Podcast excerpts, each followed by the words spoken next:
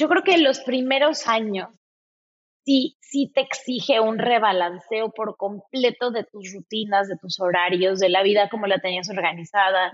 Necesitas un sistema de soporte grande. Me encantaría decir que, que puedes seguir siendo exitosa en tu carrera cuando eres mamá y, que pasa casi que ni te das cuenta, pero la verdad es que eh, es muy, es muy, entras a un nuevo mundo por completo, más allá del bebecito que llega, que es un, ser vivo que llega a tu vida y, la llena de alegría, tú a nivel personal pasas por una transformación completa.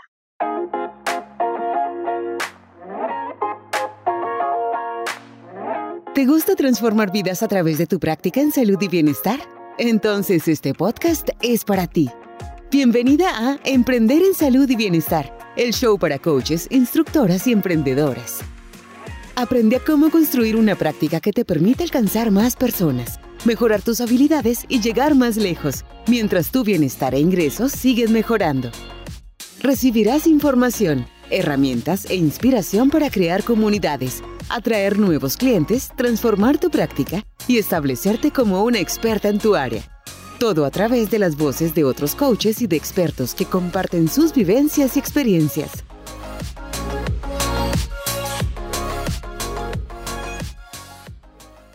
El balance entre ser mamá y ser profesional o emprendedora, ¿es posible?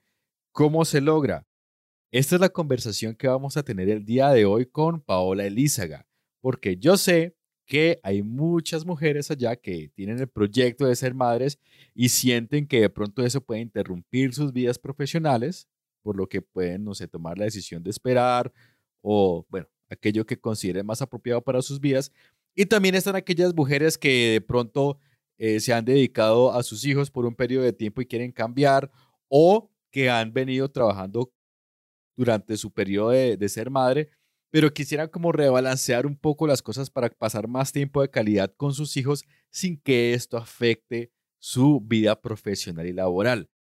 Paola Lizaga es la experta en esto. Ella es la anfitriona de un podcast que se llama Negocios entre Pañales. Y justamente el centro, el, el núcleo de este podcast es el tema de manejar la maternidad y el emprendimiento en el caso de Paola, con tres niños pequeños. Estoy seguro de que lo que vamos a hablar acá les va a servir muchísimo a las mujeres que están con su proyecto de maternidad o ya son madres. Y, bueno, aquí hay muchas, muchos aprendizajes y muchas experiencias chéveres, ¿vale? Vamos a mencionar varias cosas como eh, eh, momentos adecuados, el momento adecuado para ser mamá, ¿sí?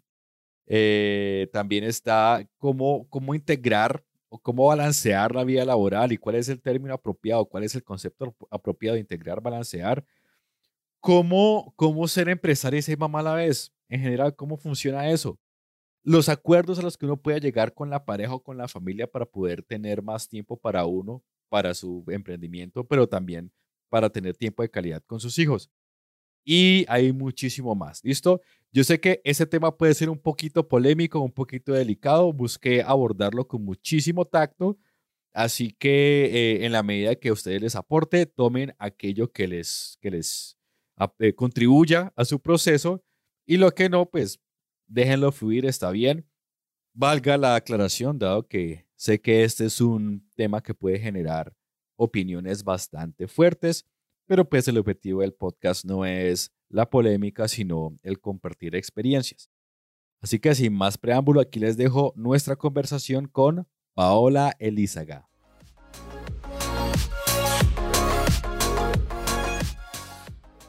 Paola Elízaga, muchísimas gracias por aceptar nuestra invitación a este nuevo episodio de Emprender y Salud y Bienestar. Muchísimas gracias, feliz de estar por aquí contigo. Súper, Paola. Bueno, eh, estuve pensando en este tema y me imaginé que Paola Lízaga era la perfecta para cubrirlo. No se me ocurrió nadie más adecuado para cubrir el tema de hoy, que es el balance entre ser mamá y ser emprendedora, que es, es, es un tema que, digamos, hoy en día tiene muchas perspectivas y a veces extremos en esas perspectivas y la idea es como encontrar un punto medio, un equilibrio para, para poder vivir la experiencia de, de vida de la maternidad, si esa es tu decisión de ser mamá, y también poder ser exitosa en tus negocios. Pero entonces, antes de ir a eso, cuéntame un poquitico de, de quién es Paola Elizaga y de, y de tu podcast, porque tú tienes un podcast que justamente se llama Negocios entre Pañales. Así mismo, tenemos Negocios entre Pañales, ya cumplió cinco años, fue un podcast que inicié a raíz de, encontrarme con este mundo, una Y que te presenta la vida cuando eres mujer y te conviertes en mamá eh, y de alguna forma me encantaría que no hubiera esta disyuntiva.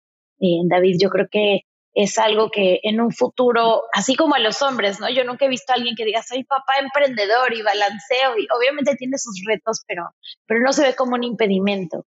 Sin embargo, cuando eres mujer, desafortunadamente hoy la vida te presenta una Y en donde te dice, ok, ¿a qué le quieres dar prioridad? a los negocios o a los pañales? Eh, y así cuando yo me topé con esta Y, que, que, siempre lo digo, fue la primera vez en donde realmente sentí que tenía diferencias al ser mujer. Nunca antes en mi carrera, en el trato con mis papás, en la vida, en gocé de muchos privilegios, porque sé que esto no, no es así para todo el mundo, pero en el mundo en el que yo crecí no había sentido diferencias hasta que me convertí en mamá.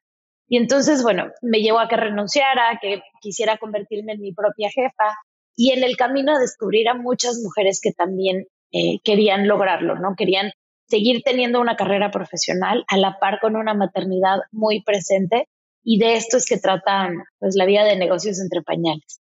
Súper, sí, por eso decía que eres la, la persona perfecta para cubrir ese tema justamente, porque personalmente conozco casos en que han estado en esta disyuntiva y aún no la han podido resolver. Eh, y como también conozco casos de, de, personas que sí han logrado equilibrar eso. Bueno, entonces, entonces ¿cómo, cómo podría ser esa, esa cuestión? Que creo que a veces es una cuestión más de creencias, ¿no? Ser exitosa en mi carrera o ser mamá. Son cosas mutuamente excluyentes. Puedo poner una O para conectar o una I para conectar. Ser exitosa y ser mamá. O ser exitosa o ser mamá. Sí, yo, mira, yo creo que los primeros años sí, te exige un rebalanceo por completo de tus rutinas, de tus horarios, de la vida como la tenías organizada. Necesitas un sistema de soporte grande.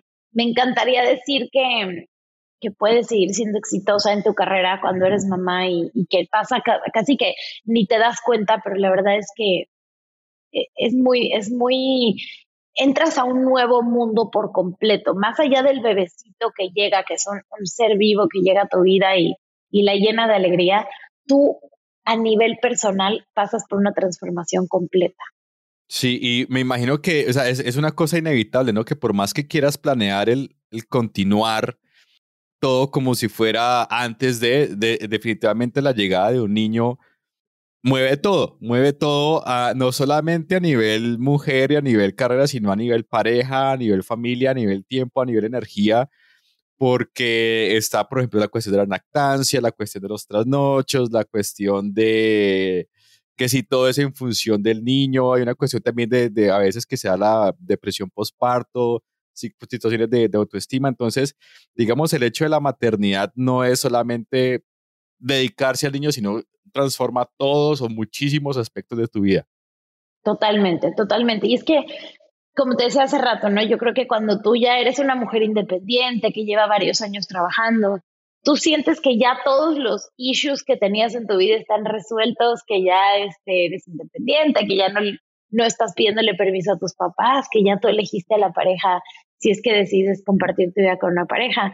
Eh, y sin embargo llega un bebé y todos esos asuntos que tenías pendientes por resolver se te presentan, ¿no? Esos momentos de, de dudar, de dudar tal vez de ti misma o de sentir que no tienes apoyo o de sentir que quieres eh, eh, más apoyo. De, a cada quien se le presenta de una forma distinta, pero, pero bueno, es, es de ese, yo digo que es un regalito oculto que traen los bebés que te obligan a profundizar a un nivel gigantesco en, en ti. Eh, yo siempre digo que ellos son mis maestros, más allá de que tú creas que como papá tú les tienes que enseñar y, abrir la vida, más bien ellos son los que te vienen a ti a enseñar de qué se trata este mundo al que llegamos.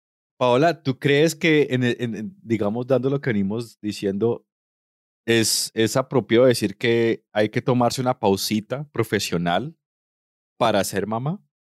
Para ser mamá y para ser papá. Eh, parte de hacia lo que está yendo el mundo que me fascina y, vemos todos estos países europeos que realmente tienen muy bien pensado esto de, de, cómo recibir a un nuevo ser humano. Parte de lo que hemos visto es que la responsabilidad no es simplemente de la mamá, ¿no? Antes, cuando éramos cazadores y recolectores, y a mí me encanta irme a la, a la historia de, del ser humano porque vemos que el trabajo realmente siempre fue parte de nosotros, pero no era lo más importante, ¿no? Cuando éramos cazadores y recolectores, trabajábamos tal vez tres, cuatro días a la semana, unas tres o cuatro horas, porque nuestro único trabajo era recolectar comida eh, y sobrevivir. Entonces, para sobrevivir estábamos juntos todos y para recolectar comida, algunos salían a cazar, otros salíamos a recolectar, pero era siempre juntos. Y cuando nos topamos con que el mundo ha ido cambiando y demás, eh, sí empezamos a ver que, bueno, el trabajo está fuera de la casa. Y cuando el trabajo está fuera de la casa, tienes un bebecito que pues necesita estar criado eh, y una mamá que necesita mucho apoyo por todo lo que hoy en día conocemos como la vida, que es ir a hacer el supermercado. Antes la comida la teníamos ahí en un árbol, pero ahora toca ir al supermercado, comprar la naranja, eh, pagarla, conseguir dinero para poder pagar esa naranja.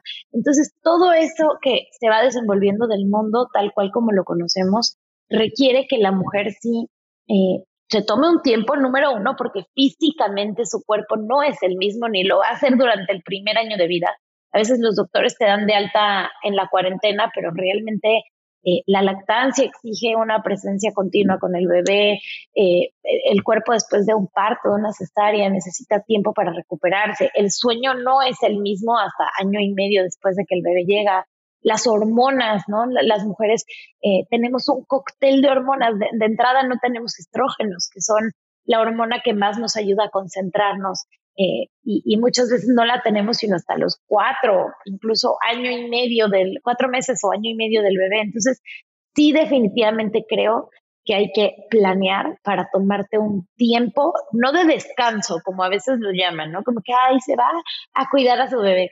Es de recuperarte, de entender cómo es esta nueva vida, de rebalancearlo todo. Em, y a las parejas a las que mejor les está yendo es cuando consideran que este leave of absence, esta ausencia laboral, se la tiene que dar la mamá y también el papá, para que el papá también asuma eh, todo este rol de cuidado a la mamá, a la casa. Eh, las tareas aumentan, la ropa sucia se aumenta, las cosas que hay que comprar, limpiar, lavar también se aumentan y la mujer no puede con todo, ¿no? Entonces cuando se, se hace como una familia, como un todo, es cuando mejores resultados se han visto. Sí, totalmente de acuerdo. Justamente una de las preguntas que, hay, eh, que tengo aquí en mi lista es, es cómo llegar a ese equilibrio o ese balance con la pareja, ¿no? Porque el rol de, el rol de criar un hijo es de ambos, pero yo creo que por unas, hay dos aspectos, uno que es el biológico, que es ineludible, y otro es el cultural, que eh, hay, que irlo trabajando y ese sí lo podemos trabajar. Son, son de atención, son de atención, pero ya, ya vamos para allá porque ese es un, un aspecto clave. Antes de ese punto, Paola, hay, hay, una pregunta y te la hago porque lo he visto personalmente en varias personas cercanas y es, ¿en, en qué momento ser mamá? Porque yo he visto casos de, de, chicas que son muy exitosas, tremendamente exitosas en sus carreras, pero siempre es, pospongo, yo pospongo mi maternidad hasta que no termine mi maestría, hasta que no complete mi doctorado, hasta que no viaje no sé dónde, entonces no sé qué. Y llega un punto en que ya están cerca de los 40 o pasados los 40, ya digamos, tenemos que ser francos que médicamente hay una recomendación que después de cierta edad es muy riesgoso tener un embarazo, pero entonces siempre está este posponer, porque siempre tengo logros profesionales para, para alcanzar. ¿Cómo, ¿Cómo poder tomar esa decisión, encontrar ese espacio de tiempo en, en, en la vida para decir, aquí es el momento en que, en que decido ser mamá? Uf, es una pregunta interesantísima y yo creo que si me, si me lo hubieras preguntado antes de ser mamá, justo cuando nació mi hija y hoy te daría tres respuestas totalmente distintas, ¿no? Porque en cada momento he, he pensado diferente. Pero lo que te diría es, yo creo que hay que considerar dos factores. Número uno, el biológico. O sea, las mujeres sí tenemos nuestro primer periodo cerca de los 13, 14 años, que es cuando comienza nuestra vida fértil. Y si tú quieres llegar a tener un bebé a los 35, pues ya estás hablando que ya pasaron 20 años, ¿no? Si es una curva, pues ya estás en la parte baja de la curva de la fertilidad, en donde ya tu cuerpo no es el mismo. La recuperación, o sea, bueno, el llevar el embarazo a término tiene mucho más riesgo, el embarazo, el parto, eh, la recuperación, em, el cansancio, ¿no? A veces cuando somos adolescentes o bueno, en los, en los 20 decimos, claro, yo me puedo desvelar, ir de fiesta y el día siguiente trabajo perfecto claro, porque lo que biológicamente estás preparada es para desvelarte para un bebé y al día siguiente no, o sea, estar, estar bien a nivel de energía. Sin embargo, si eso lo vives a los 35, wow, o sea, una desvelada de un hijo al día siguiente te tiene tumbada. Entonces, yo creo que biológicamente sí estamos mejor entre más jóvenes estamos, ¿no? Y yo tuve mi primer hijo a los 30, eh, mi primera hija y mi último hijo a los 36, y sí vi una diferencia grande. Eh, a nivel física entre ellos. Ahora, habiendo dicho eso, yo siempre le recomiendo a mis alumnas de, mi plataforma de emprendedoras y de todos mis cursos que lo ideal para cuando te conviertes en mamá, hay, hay tres factores muy importantes como mujer. Número uno, haber conectado ya con tus pasiones, con qué te gusta, con cuál es tu propósito de vida, con qué te hace sentir viva, saber quién eres, porque si tú llegas a la maternidad eh, sin saberlo, es muy fácil que te pierdas en la maternidad y que en el día a día te olvides de ti. Entonces, para que cuando tengas una hora digas, ay, yo me voy a ir a tocar música o yo me voy a ir a pintar o me voy a ir a correr eh, y reconectar con esa persona que eres es bien importante para, para no perderte por completo. Entonces, número uno, saber muy bien quién eres, haber tenido tiempo de, viajar, de hacer amigos, de trabajar, de, ser independiente. Número dos, me parece sumamente importante ser económicamente independiente. Porque en el momento en el que llega un bebé, y no estoy diciendo millones y una casa y un avión, y, ¿no? Simplemente estoy diciendo tener ahorros en el banco, ser económicamente independiente para que cuando llegue la maternidad y de repente te absorba por completo, no te encuentres en un estado de, wow, ni siquiera puedo pagarle a alguien que cuide a mi hijo un día para yo tomarme tiempo, para arrancar un negocio nuevo, para, no, para, para volver a, a girar la rueda. Si tú estás en ceros, va a ser muy difícil que vuelvas a girar la rueda no quiero decir imposible porque, bueno, tu mamá te puede ayudar, tu pareja también, eh, tu hermana puede cuidarte al bebé y, de alguna forma lo logras, puedes conseguir una beca, o sea, siempre hay un cómo. Pero si inicias con unos ahorros que te hagan sentir más tranquila durante ese momento, acelerar esa rueda que durante un momento va a tener una pausa va a ser mucho más fácil. Y número tres, eh, yo diría que es también bien importante encontrar cómo vas a reorganizarte después. Y aquí hablo mucho de un sistema de soporte. Si tú estás en un país criando a un hijo en donde no conoces absolutamente a nadie, como fue mi caso, tengo amigas para salir, pero no es lo mismo alguien decirle, mira, quédate con mi hija todo el día porque estoy agotada y necesito tomarme tiempo para mí. Eso solo se lo puedo decir a mi mamá o a mi suegra y, no están aquí en Panamá. Entonces, eh, tomarte también un tiempo para hacer tus redes.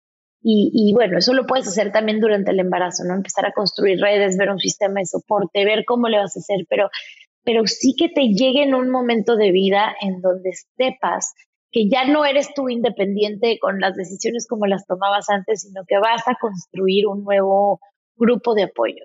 Em, para mí esas tres cosas son fundamentales, ¿no? saber quién eres, eh, tener independencia económica y construir un grupo de apoyo para que no llegues totalmente pues desamparada a, la maternidad.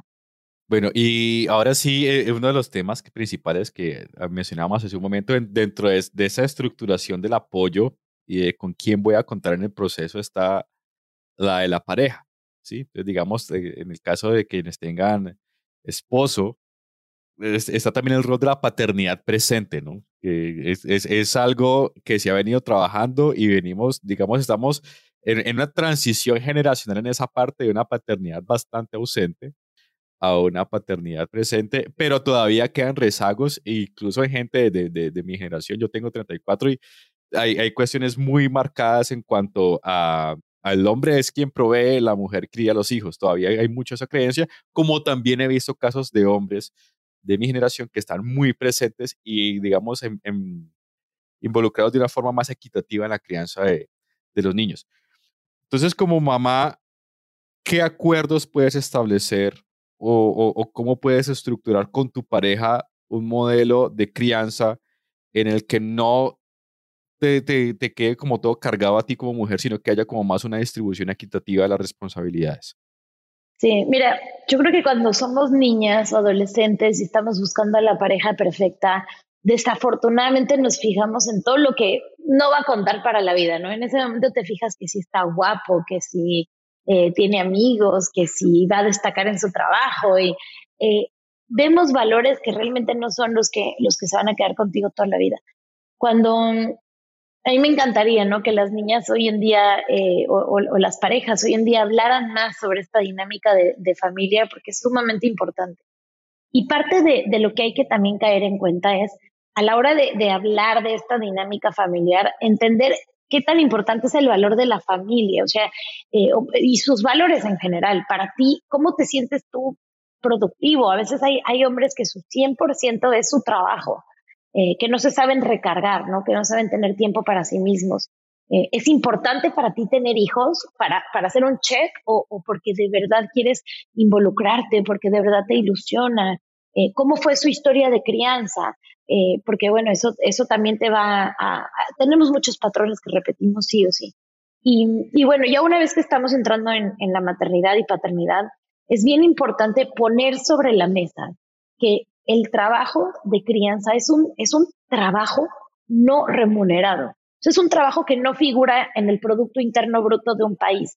Y aunque lo sepamos conscientemente, a veces inconscientemente no, no, no, no le ponemos los puntos sobre las sillas. Por ejemplo, amamantar no genera un dólar, un peso en el, en el Producto Interno Bruto. Eh, entonces, tú puedes estar horas y horas y horas amamantando que parece que, ay, qué linda mamá que está abrazando a su hijo y que, a ver, económicamente esa mujer está dejando de hacer otra actividad por amamantar al hijo, está perdiendo dinero por eh, nutrir a su hijo. Lo que pasa es que esa nutrición nunca se va a ver eh, valorada, ¿no? Entonces, a nivel pareja puede parecer que ahora la mujer ya no, ya no trae dinero al hogar, pero realmente está aportando muchas horas de cuidado para la familia que aunque no figuren a nivel económico, ella está haciendo algo. Entonces, ¿qué nos pasa? Muchas veces decimos, ay, bueno, es que el hombre sale a trabajar y él trae el dinero y él bueno, sí, pero, pero la mujer también está haciendo trabajos de, cuidado que, que, económicamente no son remunerados, pero tienen una importancia. Y eso que nos deja que cuando llega el hombre a la casa lo que quiere es descansar, pero la mujer también lleva trabajando todo el día. Y entonces viene esta otra parte de trabajo de la casa, que es gigante, y en donde el hombre dice, no, yo ya, yo ya estuve en el trabajo y, bueno, ella cuida a los niños, se divierte, lo disfruta. No, a ver, también viene una parte de, trabajo de la casa. Entonces, lo primero para mí es desde antes de que lleguen los hijos, equitativamente ir viendo cómo divides el trabajo de la casa. Y una vez que llegan los niños, entender que no es solamente actividades pues, de, cuidado que culturalmente le hemos dado a la niña, ¿no? Dormir al bebé, abrazar al bebé, vestir al bebé, elegir la ropa del bebé, ir a comprar los pañales del bebé. No, hay muchas tareas asociadas que, en las que el hombre también puede participar. Eh, y bueno, empezar también a, a, reconocer al hombre cuando, cuando está participando, porque a veces decimos, mira, estos hombres que crecieron todas estas empresas, no, también hablemos de, cómo hay hombres para quienes es muy importante participar en sus familias, quienes han decidido no tomar el puesto de vicepresidente por tener un puesto que les permita eh, pasar más tiempo en familia. Pero tenemos que hacer esto también más nuestra, nuestra comunicación del día a día. Hoy en día vemos una mujer en la calle y le decimos, ¿cómo hiciste? ¿Quién te cuidó a los hijos? Y asumimos que el hombre siempre tiene ahí alguien a quien, le va a cuidar a los hijos, ¿no? No le preguntamos a él, bueno, ¿y, y qué, qué, ha sido importante de este trabajo que te permite ser padre o no? ¿Cómo haces ahora que viajas tanto para pasar tiempo con tu familia? Como que asumimos que el hombre no le importa o, o lo tiene todo bajo control, cuando emocionalmente yo siento que hemos tenido hombres muy limitados, los tenemos en una prisión en donde no reconocemos que también quieren participar a nivel emocional, que también, eh, pues para ellos el rol de papá es muy importante para, para ellos y no solamente a nivel económico o a nivel de qué educación le das a tus hijos, sino a nivel de qué experiencias vives con ellos.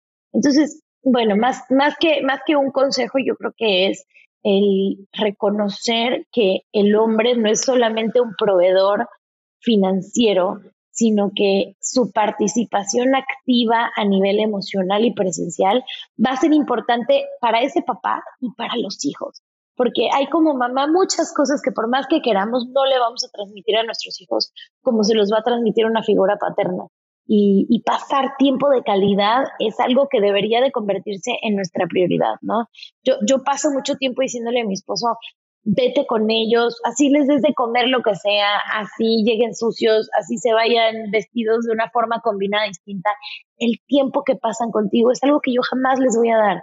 Em, y, renunciar a ese perfeccionismo que a veces tenemos las mujeres porque no, no, no hace nada bueno a la hora de, de crear una relación entre ellos. Súper, súper. Me encanta esa perspectiva. Eh, es, es, un tema, de hecho, de que se habla muy poco y que sería interesante abordar después en otro espacio, porque sí, digamos, se, se, asume inmediatamente que todo es el rol de la mamá y que el rol del papá va a ser otro. Y si bien hay papás que están cambiando esos roles, no, no se visibilizan mucho. Y personalmente conozco casos de hombres que han rechazado ofertas de trabajo muy, de, remuneraciones muy altas y de, salarios altísimos porque prefieren estar con sus hijos. Y aquí viene un, un punto, Paola, que pues, yo creo que tomaría perfectamente una hora de conversación en el que posiblemente no, no hundemos y es eh, cómo define uno el éxito, ¿no? Y, y, vuelve a la cuestión de, de, bueno, yo como mujer quiero ser exitosa, como hombre quiero ser súper exitoso y por eso aplazo o cambio las condiciones de mi maternidad. Pero pues muchas veces ese éxito que uno busca no es lo que uno quiere, sino lo que socialmente se divulga y en redes sociales se divulga como éxito, que es tenga mucha plata y tenga la casota y los viajes y tómese fotos en la playa, tenga el carro caro, pero en realidad pues es éxito hacia afuera y puede ser que hacia adentro estés totalmente insatisfecha con tu vida eh, porque no es lo que quieres. O sea, puede ser que sí hay, muchas personas que quieran eso, pero no todos queremos lo mismo y no todos nos llenamos con lo mismo. Sí, totalmente. Eh, bueno, para mí, en verdad, para mí mi definición del éxito es el tiempo de calidad. Eh, eso es algo que afortunadamente desde chiquita descubrí que eh, gracias a un libro que se llama Los cinco lenguajes del amor, yo vi que para mí el pasar tiempo de calidad con amigas, con mi pareja, con mis hijos, es, lo que a mí me hace sentir viva. Entonces, desafortunadamente a veces muchos de esos momentos de calidad, bueno, vienen con un precio asociado, ¿no? Si me quiero llevar a mi mamá de viaje, bueno, tiene un costo. Si quiero este, llevar a mi hija al teatro, tiene, tiene un costo. Entonces, em, sí, sí hay un, hay, hay un nivel financiero que a veces implica eh, lo que nosotros consideramos como éxito, eh, pero también hay unas decisiones y cuando yo estoy viendo mi agenda y digo, bueno, a ver, ¿qué hago esta semana? ¿Me dedico 100% a lanzar mis cursos o es el cumpleaños de mi hijo y esta semana voy a trabajar al 30% porque de verdad quiero estar en su fiesta, estar con sus amigos, hacerle la celebración del cumpleaños? Em, y entonces... Eh, creo que para mí es muy fácil siempre por, por esta prioridad, por esta claridad que tengo que, que mi felicidad me la da mi familia el siempre poner mi trabajo en segundo plano. Eh, pero bueno, es, también parte porque ahorita tengo bebés chiquitos, ¿no? Eventualmente ellos van a crecer y, tengo claro también que, que, esto no es una carrera de hoy y tengo que llegar a lograrlo todo en mis primeros 30 años, como creo que esos, esos estadísticas de Forbes de, de 30 millonarios debajo de los 30 nos hacen mucho daño. Sí, esos modelos gringos me parecen bastante dañinos y bastante eh, empaquetados, ¿no? Porque es que como que el éxito es esto que te estoy poniendo en esta portada de la revista. Si no eres esto, entonces no eres exitoso. Y no, no es así. Total. Entonces yo te definiría el éxito como un día en donde puedo pasar tiempo de calidad con mi familia, con, los, con las personas que yo más quiero. Un año, un mes, un, al final del día, cuando yo hago mi, recuento anual de qué fue lo más importante en el año, yo termino viendo que fueron esos momentos, ¿no? El viaje que hice con mi mamá, el, el, espacio que me doy con cada uno de mis hijos, el tener una casa en donde puedo invitar a más amigos y, hacerles una cena. Entonces, obviamente te voy a decir, no te voy a decir que nada de eso está ligado a la parte económica, porque sí lo está, eh, pero creo que cuando, cuando lo ves más como un momento, una experiencia, algo que, que te vas a llevar a tu muerte, porque hay una realidad y es que todos nos vamos a morir. Hay un este, mexicano que se llama Diego Dreyfus que me encanta y, tiene un plan, un programa que se llama Te vas a morir. Y es literal eso, ¿no? Es, es decir, no me voy a llevar eh, el cinturón de Gucci, ni las bolsas de no sé qué, ni el... Y la experiencia de compra se te va en dos minutos. Eh, pero sí te vas a llevar eh, esa cena que le hiciste a tu familia, esa pasta que cocinaste con tus hijos, esos tomatitos que fuiste viendo cómo crecieron, eso sí te lo vas a llevar a, la tumba. Y, y, lo otro, Paola, y es que yo creo que muchas personas pasamos por esto, es no necesitas ser millonario para quedar plenamente satisfecho con tus necesidades económicas. O sea, llega un punto en que uno ya tiene la casa y tiene el carro, no necesita hacer el carro último modelo, tiene todas sus necesidades básicas cubiertas y uno dice, ya por más que me compre otra cosa, en realidad no me va a llenar. Yo no se da cuenta que de ahí llega un punto en que el umbral de dinero hacia arriba ya no te va a satisfacer más. Y no estoy hablando de millones, estoy hablando simplemente de tener tus necesidades básicas cubiertas y que el dinero no sea un, una, fuente de preocupación. Totalmente. Yo creo que cuando, eh, y, es un privilegio, ¿no? Porque hay muchas personas que no están todavía en este punto, pero cuando llegas al punto en donde no tienes que preocuparte por la comida, la renta, eh, el colegio de tus hijos, encuentras una, una paz que dices que ya de verdad, ya todo lo demás no, no, no me va a mover la aguja en cuanto a la felicidad. De hecho, hay un libro muy interesante eh, que se llama David and Goliath, David y Goliath, eh, de, de Malcolm Gladwell. Y él tiene una curva en donde hacen una revisión de a nivel, si, si tiene un impacto, si tiene una correlación, el nivel socioeconómico de la familia con la felicidad de los hijos, ¿no? con, con la inteligencia de, de los hijos. Y parte de lo que se van dando cuenta es que llega un momento en donde sí es, sí es importante, ¿no? Para asegurarles el, eh, que los papás están tranquilos, porque van a darles de comer y van a darles una educación. Pero después ya llega un punto en donde esa curva empieza a bajar, porque lo que termina pasando es que cuando ya el nivel económico llega a un punto muy arriba, eh, los niños, número uno, dejan de conectar en momentos con sus papás, tal vez sus papás ya están en, en otro plano eh, eh, en cuanto a pasar tiempo de calidad. Y número dos, eh, hay un, como una desconexión de mm, enseñarle a los hijos lo que es el tema de perseverar, el tema de, de, que no todo se da, de, pues no, no, no, no llega el, el, dinero de los árboles, de que tenemos que practicar, de que vamos a errar, de que vamos a... Eh, y esa parte de la conexión emocional, eh, según esta, este libro, se va perdiendo. Entonces, me pareció súper interesante el entender que, que, la felicidad no, no es hacia arriba eh, con la curva del dinero, sino llega un punto en donde dices, en verdad ya no necesito más. Sí, sí, yo, yo fui profesor de colegio un tiempo y uno se sorprende la cantidad de, de padres ausentes que hay en estratos económicos altos una cantidad impresionante de, niños criados por la, por la nana o por la señora que hace el aseo, no sé, pero los padres están casi siempre ausentes porque están en los negocios. Bueno, hablando un poquito más de, de, la cuestión de, de, ser madre, de, la, de la maternidad y, y el trabajar, hay, hay un término muy frecuente que utilizamos, el balance, sí, balance trabajo-vida y de otras personas hablan de integrar, integrar trabajo y vida. ¿Tú cómo lo pondrías? ¿Como que es un balance de trabajo-maternidad o puedes integrar trabajo y maternidad?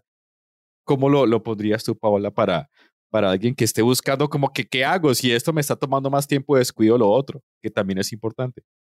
Mira, pasa que cuando te conviertes en mamá, tú quieres trabajar como si no tuvieras hijos y, y, y ser mamá como si no tuvieras un trabajo, ¿no? La matemática no te da. Al principio dices, ¿cómo voy a volver a tener horas para trabajar si quiero ser una mamá presente? Entonces tienes que cambiar por completo lo que antes considerabas eh, pues los horarios de cada uno, ¿no? Eh, yo estaba en el mundo corporativo y regularmente trabajaba 10, 12 horas diarias Hoy tengo días en donde trabajo tres, cuatro horas, ya no trabajo tanto como antes, pero tengo días en donde me enfoco mucho en mis prioridades. ¿Cuál es mi prioridad para eh, llegar a mis objetivos financieros del mes? ¿Cuál es mi prioridad para llevarle mi curso a más personas?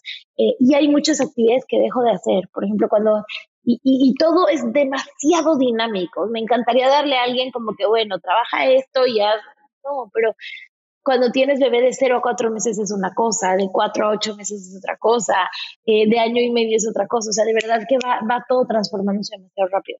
Pero parte de lo que, lo que funciona es planear y saber que todo va a cambiar. Pero si no tienes un plan, como que ni siquiera tienes algo que rescatar. Cuando tienes un plan, lo que te permite es identificar las prioridades, para que si todo se te cae, digas, bueno, por lo menos esto es lo que, lo que rescato, ¿no? De la inundación. Em, pero sí es como que planear con esa mentalidad de que tal vez todo va a cambiar y hay que recibirlo con flexibilidad.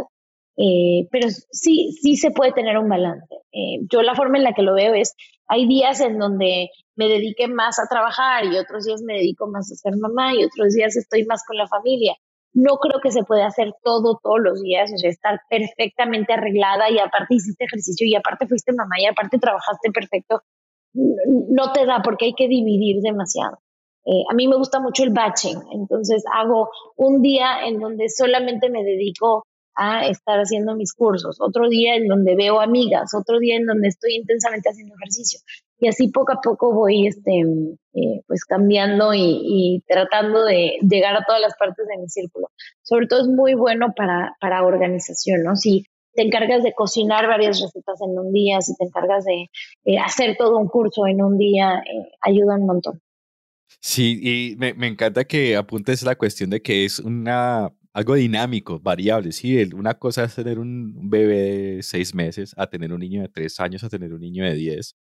Incluso llega, llega una etapa en que tú intentas pasar tiempo con tus hijos, pero ellos no quieren. Ellos dicen como que no, papá, déjame que estoy con mis amigos o quiero salir. Ya cuando están en esa preadolescencia, adolescencia, ya eh, la, la, dinámica es yo quiero pasar tiempo contigo, pero el niño no quiere y es, es parte de sus procesos de desarrollo también.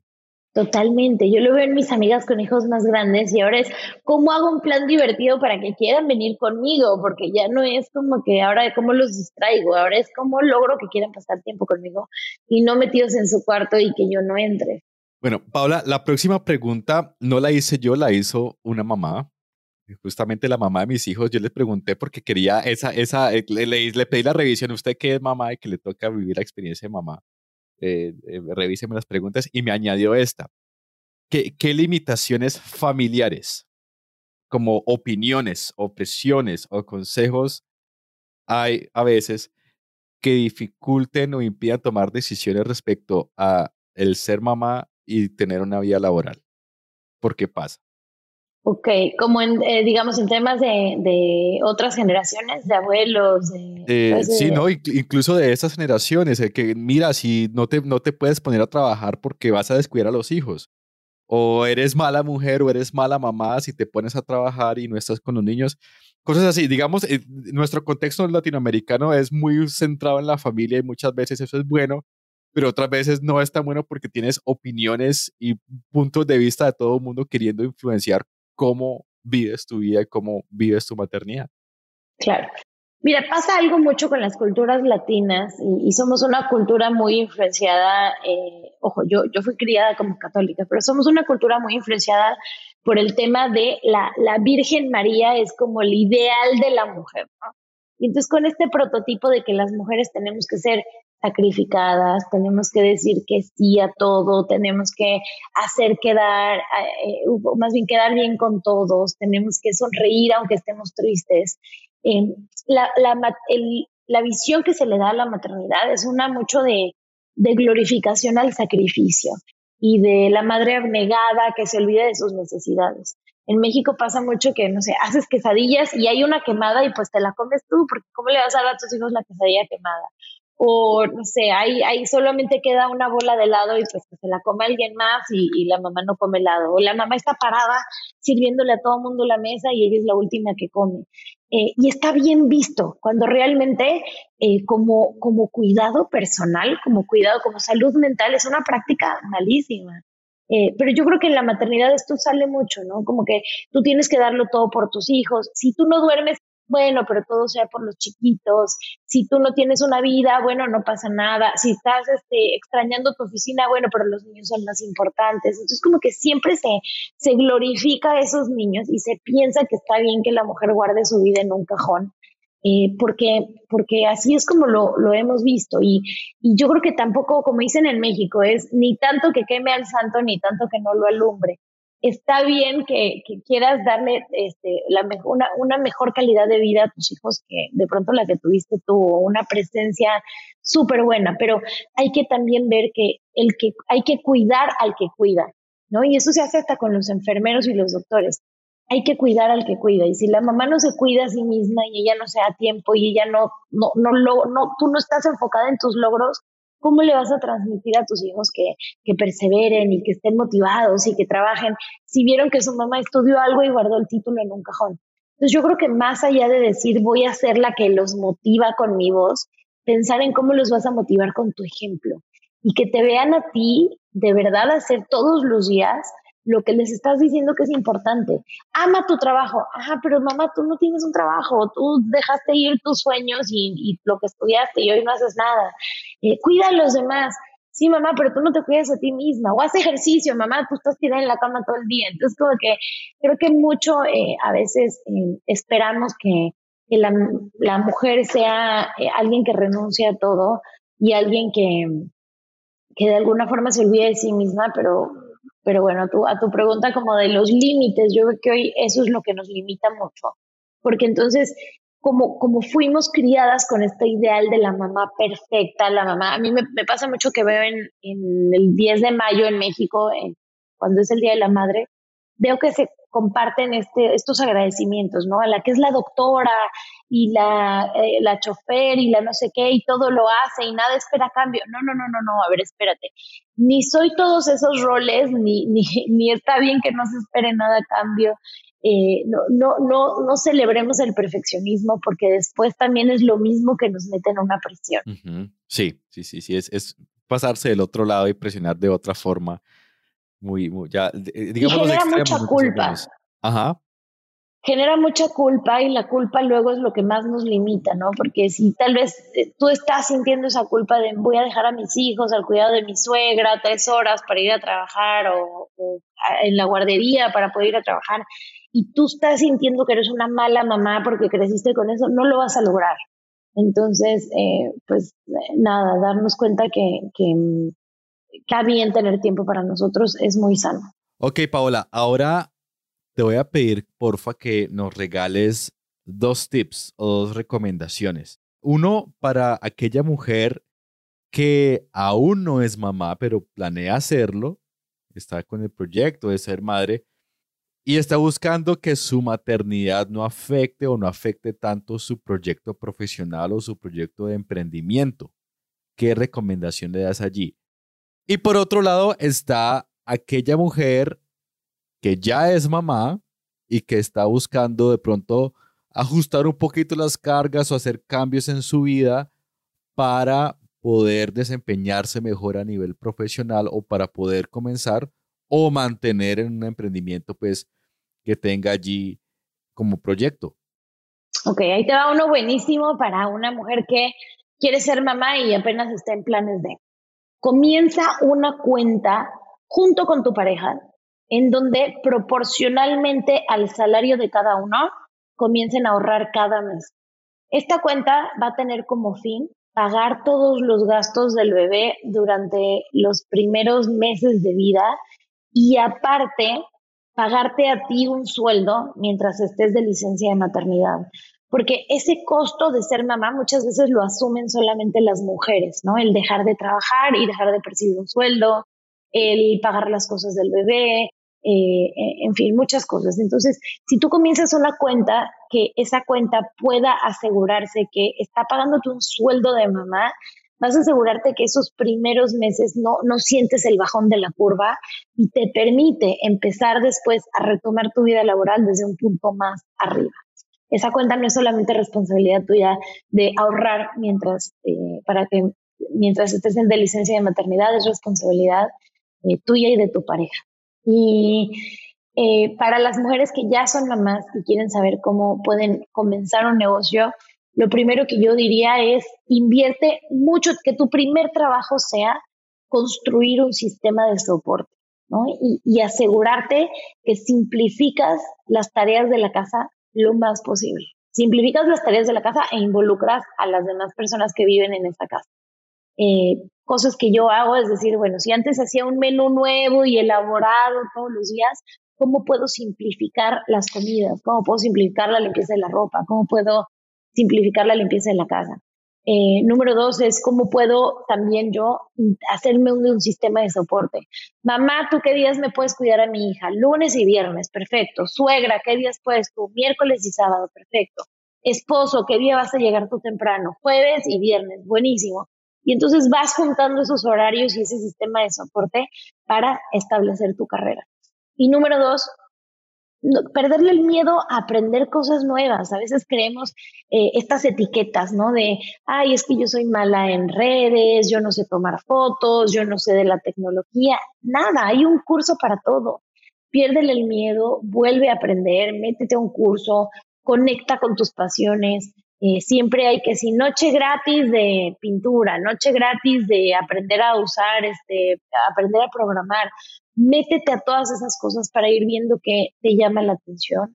Conecta con otras mujeres que estén desarrollando esta hambre por eh, salir adelante, por crecer negocios eh, y, y, date tiempo, ¿no? Roma no se hizo en un día, es, es cosa de que todos los días te pongas, si acaso al principio media hora de escuchar un podcast que te motive, pero media hora todos los días, estás hablando eh, que, son, no sé, 180 horas eh, al, al, año que vas a invertir en tu conocimiento. Entonces, dale tiempo a que el efecto acumulado se, se vuelva atómico, como dice James Clear en su libro de hábitos atómicos, y, vas a ver que vas a estar en un lugar diferente, pero que no te entre la desesperación de, bueno, el primer mes quiero tener un, emprendimiento que me esté pagando un sueldo enorme, que además este, tenga toda mi casa en orden. O sea, es, es paso a paso, ¿no? Organízate, encuentra un sistema de soporte, simplifica, estudia, aprende y lánzate.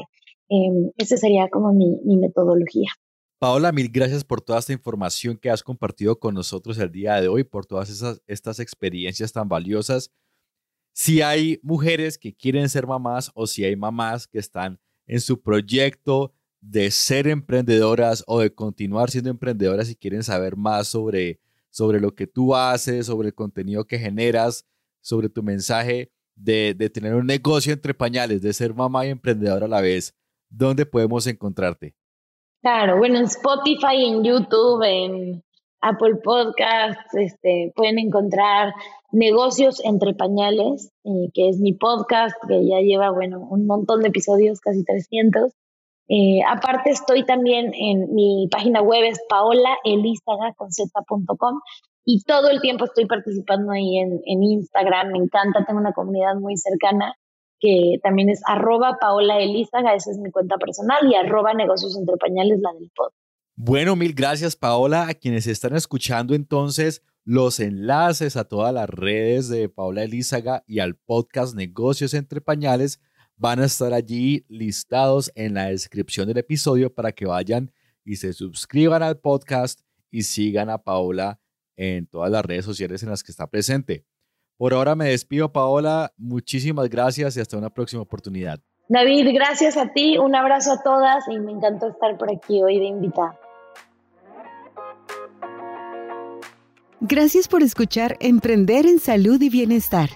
Sabemos que conoces a una persona que puede beneficiarse de este contenido. Así que te invitamos a que en este momento compartas este episodio con esa persona y le comentes qué puede aprender de él. Para escuchar otros episodios, suscríbete al show de Spotify, Apple Podcast o en tu plataforma de preferencia. También visítanos en vozdeoruga.com slash salud y bienestar. Si tienes ideas o preguntas, contáctanos en redes sociales o escríbenos a hola arroba Tu mensaje podría ser nuestro próximo episodio. Hasta la próxima.